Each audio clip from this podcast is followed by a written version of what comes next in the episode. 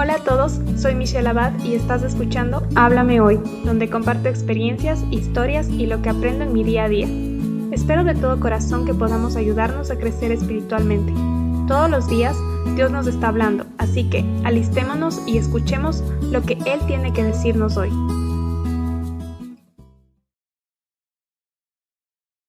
Hola a todos y todas, bienvenidos a un nuevo episodio de Tu Palabra es Viva. El día de hoy vamos a continuar estudiando Mateo 4, hoy desde el versículo 1 al 11. Y el nombre de el estudio es Venciendo Tentaciones con Cristo. bueno, la verdad es que toda esta semana he pasado pensando bastante en lo fácil que es vivir en pecado, porque el mundo está lleno de oportunidades que te incitan a pecar, porque se ve bonito el camino, parece fácil y es como si el mundo te dijera, ¿y qué tal si vienes por acá? Porque por acá es más divertido o por acá es más fácil, por acá es más cómodo. Y si es que nos dejamos llevar por eso, terminamos viviendo de una manera pecaminosa, de una manera que no le agrada a Dios. Y es así como el mundo a gritos nos está pidiendo que vayamos por allá y, y la verdad estamos rodeados de tentaciones, porque Satanás no quiere que vivamos agradando a Dios. Igual en nuestras actividades diarias, a veces quisiéramos estar libres de todas estas tentaciones, pero siempre vamos a encontrar maneras de pecar. La carne siempre está buscando pecar. El diablo siempre está buscando formas de hacernos tropezar. Y esta semana, como bien dije, mi cabeza ha estado rodeada de ideas para maquillar el pecado para excusarme de pecar, para actuar a mi manera en, en lo que a mí me gusta y no en lo que le agrada a Dios. Y también tengo que decir que es difícil porque sabemos que en esos momentos eh, podemos recurrir a Cristo, porque Él fue hombre y, y pasó por lo mismo. Él, él sabe lo que es eh, estar en una tentación y sabe cómo salir de ella. Y Él sabe cómo nos sentimos. Entonces, así es difícil para nosotros, tenemos que entender que Cristo está ahí para para estar con nosotros, para apoyarnos, para tomarnos de la mano y para acompañarnos en todo ese proceso de lucha. Él es quien nos sostiene, Él es quien nos dirige y Él es quien nos muestra cómo debemos actuar en esos momentos. Así que así es como vamos a comenzar, vamos a orar para que Dios nos hable hoy. Gracias Padre por tu palabra, gracias Dios porque tú nos unes Señor a través de estos medios Señor para, para escucharte hablar Señor, para saber cómo responder a tantas tentaciones Dios porque todos los días es tan fácil Padre alejarnos de ti y tomar decisiones que no te agradan Dios. Te pido Señor que, que tú pongas al Espíritu Santo en medio de nosotros y que toda la palabra que entre Señor venga, provenga de ti Señor y y sea para aplicarlo en nuestras vidas, Señor. En el nombre tuyo oro. Amén.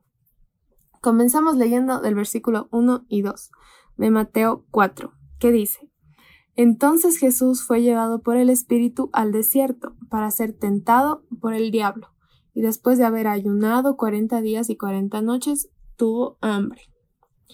Jesús tuvo que enfrentar tentaciones así como lo hacemos nosotros. Él puede entendernos perfectamente porque él pasó por lo mismo. Leyendo pensaba en cómo fue tentado en el desierto. Pasó de estar rodeado de personas a encontrarse solo. Y así es como varias veces he sentido yo las tentaciones en mi vida, em, quizás en medio de soledad, en debilidad, en hambre. Es donde más fácil es justificarse con yo lo hice porque claro tenía hambre o yo lo hice porque claro me sentía sola. ¿Qué más podía hacer? Necesitaba dinero o fue el momento en que me llevó a actuar de esta forma, solo fue un momento y, y nos justificamos. Y mientras más lo pienso, más claro me queda que es muy fácil vivir en pecado. Y aquí quizás el cuerpo pedía comida y como ejemplo puedo pensar en la necesidad económica eh, cuando queremos cubrir gastos, vemos como formas de salir de ahí y podemos ser tentados e irnos por el camino más fácil, quizás con robo o quizás algo que consideramos eh, más pequeño, pero en realidad no lo es ante los ojos de Dios, que son las mentiras, el aprovecharnos de los demás, o tal vez nos vamos por formas ilegales de cubrir ciertos aspectos y salirnos con la, con la nuestra. Hay muchas formas en las que podemos comprometer lo que creemos por alcanzar lo que, lo que queremos. Y puede verse fácil, pero el pecado siempre trae consecuencias, sobre todo para nuestra alma. Cuando vamos cediendo al pecado, decimos, sí, dejaré que voy a hacer esto y me justificaré. El espíritu se entristece y nos hacemos menos sensibles al pecado.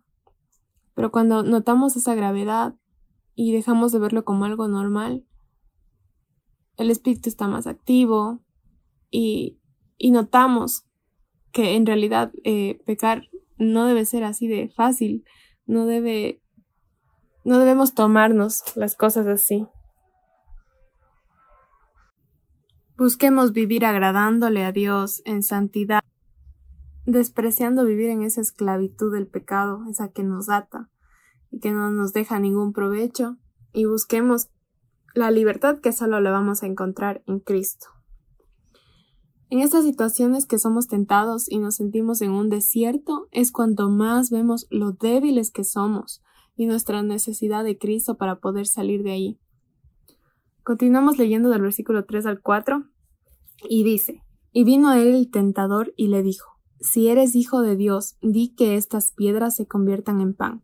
Él respondió y dijo, escrito está, no solo de pan vivirá el hombre, sino de toda palabra que sale de la boca de Dios. El diablo sabía quién era Jesús y aún así fue a tentarlo. Nosotros enfrentamos tentaciones a diario y estaba pensando que Satanás creía que podía ganarle a Jesús, aún sabiendo quién era él. Todo el tiempo creyó que podía ganarle a Dios.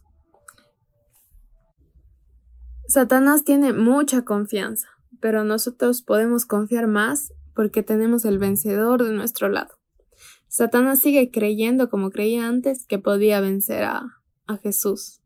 Pero Jesús está aquí para decirte que no, que, que Satanás no podrá. Si eres hijo de Dios, pide lo que necesitas, toma lo que quieras. Eso es lo que dice en este versículo. Y si bien Dios nos puede dar todo lo que pidamos, si no se encuentra en su voluntad, Él no lo va a hacer. Y son peticiones em, que Satanás usó para que Jesús demuestre quién era, pero em, Satanás sabe de lo que Dios es capaz. Él sabe que puede hacerlo, sabe su poder y cuántos milagros puede hacer. Pero Dios no está para complacer a Satanás con esas señales. Y nosotros no somos nadie para obligar a Dios a que se muestre de manera sobrenatural. Y estamos rodeados de estas ideas actualmente, en la que se decreta, se declara, se piensa que hablando se atrae lo que se quiere, y Dios no es un genio mágico que tenemos listo para tomar la lámpara, frotarla y que Él salga y cumpla nuestros deseos. Él no está tampoco para entretenernos con milagros y señales. Él va a actuar a su manera, Él puede hacer todo y en sus tiempos y bajo su autoridad y bajo su voluntad. Y Él tampoco te va a dejar en necesidad si es por lo que estás pasando, porque Él va a proveer en su tiempo y en sus formas. Y de igual, de igual manera, no porque Dios nos ame y nos puede suplir, quiere decir que podamos vivir administrando mal nuestros ingresos y ese tipo de acciones no conscientes y quizás irresponsables de nuestras partes.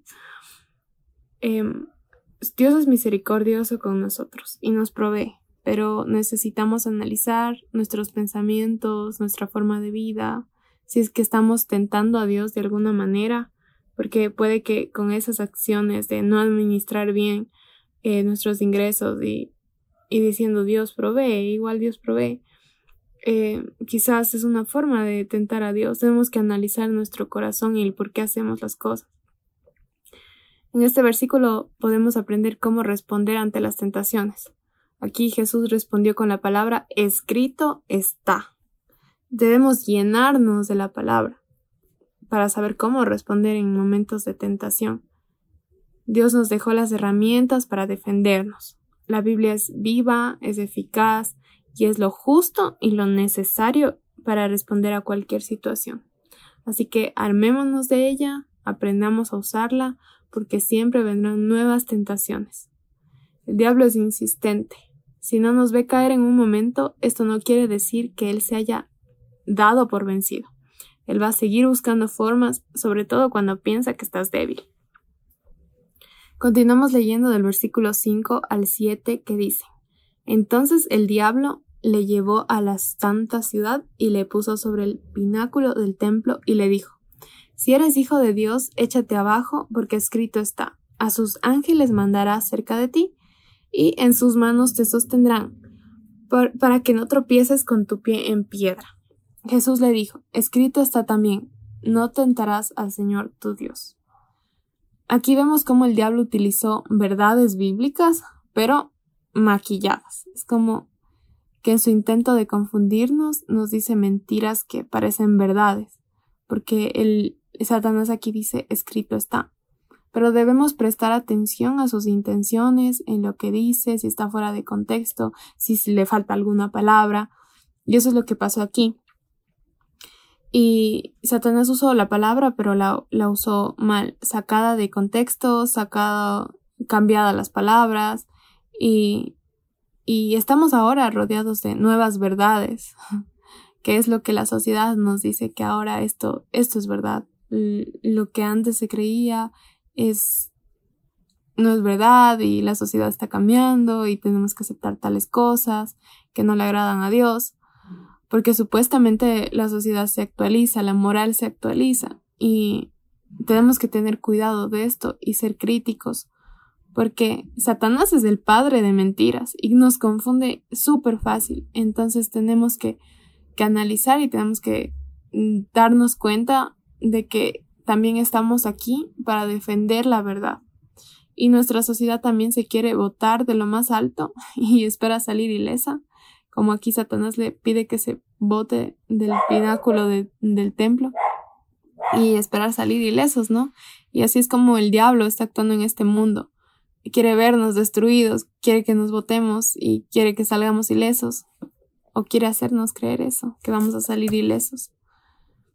Y incluso también estaba pensando en las prédicas, en cómo también tenemos que estar atentos en que no seamos engañados, porque el mundo quiere ver espectáculo, quiere ver milagros, pero no necesariamente a Dios.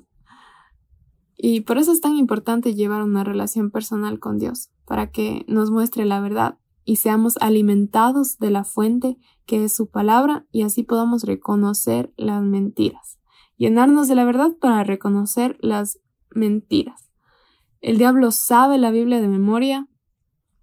Recuerdo muchos casos de personas que decían llevar su vida entregada a Dios y de repente se declaran ateos o llevan a mucha gente a que vivan una vida de pecado y es impactante, pero es necesario darnos cuenta que alguien que utilice la palabra de Dios no garantiza una vida entregada a Dios. Es muy fácil sacar una verdad del contexto, omitir palabras, cambiarlas y utilizarlas para hacer mucho daño. Seguimos leyendo del versículo 8 al 10 que dice, Otra vez le llevó el diablo a un monte muy alto y le mostró todos los reinos del mundo y la gloria de ellos, y le dijo, Todo esto te daré si postrado me adorares. Entonces Jesús le dijo, Vete, Satanás, porque escrito está, al Señor tu Dios adorarás y a Él solo servirás. Estos versículos me hicieron pensar en cómo ganar el mundo puede hacer que perdamos nuestra alma. Y este mundo es temporal y todo lo que nos ofrece es vacío, eso lo sabemos, pero ¿cómo vamos a cambiar al gran Creador por adorar al Padre de mentiras? Y es que así es como se ve. Parece que no, pero porque porque vemos al mundo como algo algo bonito, o sea, algo maquillado como algo atractivo. Y en realidad estamos cambiando a este a, a Dios tan grande, a nuestro creador por el padre de mentiras, o sea, por una mentira. Y quiero que pensemos bastante en eso porque aquí en los versículos es claro, pero Cuando uno se enfrenta al mundo, lo ve todo tan opaco y necesitamos analizar, reconocer, meditar en esta situación, en qué estamos aceptando, en qué, en qué eh, reino de este mundo queremos caer o queremos tener, qué mentira queremos tomar como mejor que nuestro Dios. Entonces eso parece mucho lo que el diablo nos ofrece, se ve bonito, pero todo eso se puede caer, se puede desvanecer y es temporal. Lo puedes tener todo, pero el vacío va a permanecer ahí si no tienes a Dios en tu vida. Y me gusta cómo podemos responder a Dios con... O sea, me gusta ver cómo Jesús responde a Satanás. Disculpen. Me gusta ver cómo Dios responde a Satanás con un vete. Y pienso que es un es algo bonito de que podemos hablar con esa autoridad diciendo vete, porque escrito está a Satanás, no nos puedes tocar. Podemos decirle que no tiene autoridad sobre nosotros y que solo serviremos al único que merece ser servido, que no nos vamos a dejar engañar por sus mentiras, que no vamos a complacerle y que somos libres para rechazarlo y que se vaya. Así reconocemos también que Él no tiene nada de poder en nosotros y que sus intentos seguirán siendo en vano porque ya vencimos con Cristo, como en esta historia de Jesús venciendo, pasando por el desierto y Él ganando a Satanás. Con esa autoridad podemos decir que con Cristo podemos vencer porque Él ya venció. Y vamos a terminar con este versículo, con el 11 que dice, el diablo entonces le dejó y he aquí vinieron ángeles y le servían. Terminamos con esta gran verdad. Jesús venció, Dios sabe las tentaciones que podemos pasar y jamás nos dejará solos. El diablo se irá y en este mundo va, el diablo va a seguir intentando hacernos caer y debemos estar atentos, pero confiados que con Cristo podemos responder y no darle lugar al diablo. Peleamos pero desde el lado del vencedor. Vamos a terminar con una oración. Gracias Padre por tu palabra, gracias Dios porque nos hablas, porque sabemos que a pesar de que el mundo nos esté atrayendo en cada paso que damos y que sea tan fácil caer en pecado, Señor, y, entregarnos al Padre de mentiras, Dios, sabemos que así parezca fácil, Dios, tú ya venciste y podemos, Señor. Podemos contigo, podemos con tu palabra, porque nos dejaste las herramientas, Señor, podemos vencer. Te pido, Dios, que nos ayudes a ser claros, Señor, a, darnos cuenta cuando estamos justificándonos, a darnos cuenta cuando estamos creyendo esas mentiras, Dios. Te pido que nos llenes de sabiduría, Señor, y, y que nos ayudes a llevar una vida santa, una vida en la cual te agrademos a ti y no agrademos al Padre de mentiras, Señor. Bendícenos y guárdanos y gracias por tu grandeza. En el nombre tuyo oro. Amén. Gracias por escuchar el podcast de hoy. Si lo que escuchaste te ha gustado y quieres saber más, suscríbete para enterarte cuando suba un nuevo episodio. Si deseas contactarme, me puedes encontrar en Instagram como arroba michu.abad y puedes seguir los devocionales en arroba tu palabra es viva. Gracias por tu tiempo, comentarios y apoyo. Espero pronto saber de ti.